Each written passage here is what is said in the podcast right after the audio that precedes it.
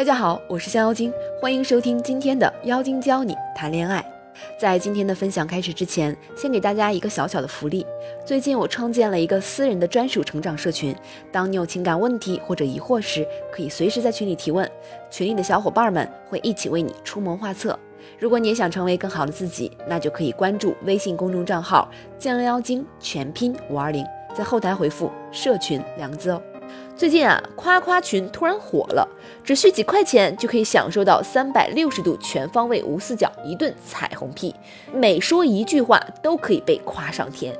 一般来说，这类新奇玩意儿满足新鲜感之后就会迅速淡出人们视野。可没想到的是，居然有越来越多的人沉迷在夸夸群里，更有人将它作为礼物送给恋人。夸夸群作为解闷工具，娱乐一下是无伤大雅的。可是，一些使用者明显高估了夸夸群的作用，认为它能够弥补自己对恋人感情上的疏忽，甚至能代替自己去给予对方情绪价值。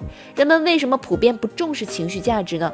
我们中国人对情绪价值观念的淡薄不是一天两天了。在费孝通的《乡土中国》中这样提到：传统的中国家庭是以亲子关系为本位，夫妻关系为次要。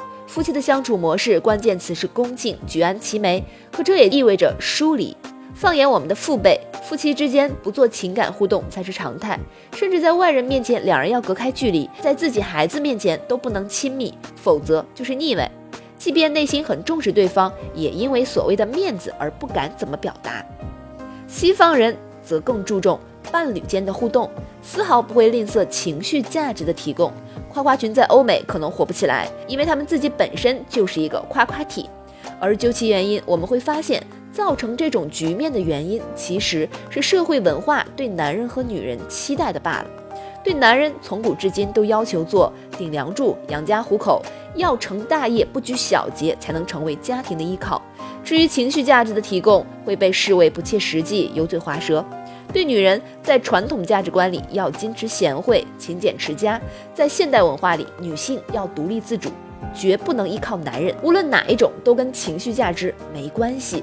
这是社会给予人的刻板性别印象，这就导致了很多女性在择偶时，本能的会避开那些懂得给予情绪价值的男人，并觉得这样的男人巧舌如簧，不够正经。宁愿选择一个木讷的、了无生趣的老实人，也要维护自己被夸大化的安全感。甚至对同性的看法也同样严苛，连撒娇和夸赞这些能使关系更亲密的技能，都认为是在讨好男人。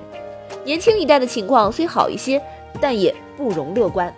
因为仍然有很多的人认同夫妻处久了，爱情一定会转化为亲情这个观点，因此年少时的爱意浓浓，维持不了多久。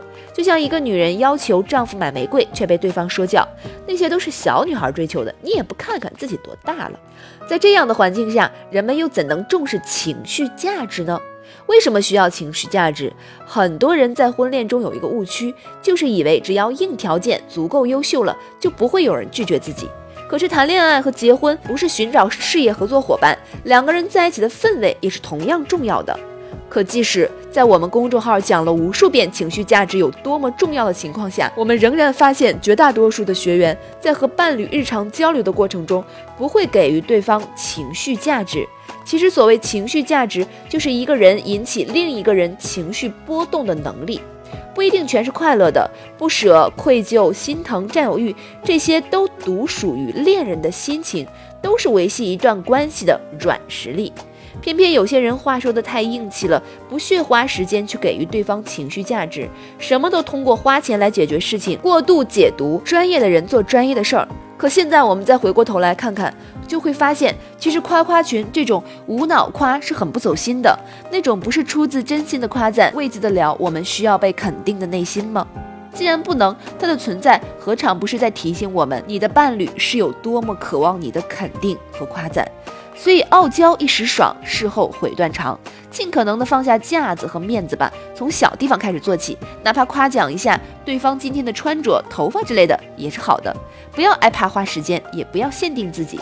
如果一开始就否定自己，我这人不会说话，难道就要永远做一个不会说话的人吗？